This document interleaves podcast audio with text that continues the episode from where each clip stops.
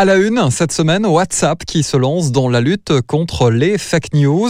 Sur les réseaux sociaux, depuis le début de la crise sur le coronavirus, le Covid-19, de nombreuses fausses informations circulent. Vous savez, l'ami du copain qui connaît le beau-frère qui travaille au ministère de l'Intérieur ou même de la Santé. On a tous eu cette information ces dernières semaines.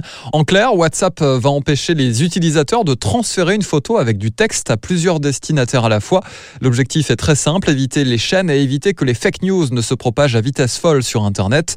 Il y a un an déjà, l'application de messagerie avait limité le transfert des messages à 5 destinataires au plus.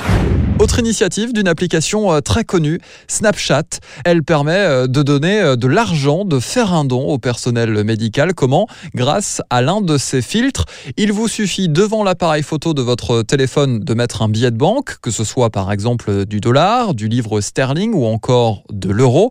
Et immédiatement, Snapchat va détecter ce billet et va vous proposer de cliquer sur un lien afin de faire un don en ligne. Une belle initiative pour soulager et surtout pour soutenir les personnels médicaux en première ligne. Enfin, la troisième information de cette édition spéciale vient du site lesnumériques.com, notre partenaire.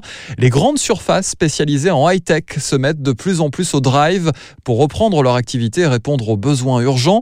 Ainsi, Darty, Boulanger ou encore la FNAC ont ouvert différents points de collecte un peu partout en France. Des points de collecte accessibles à pied, voire même en voiture.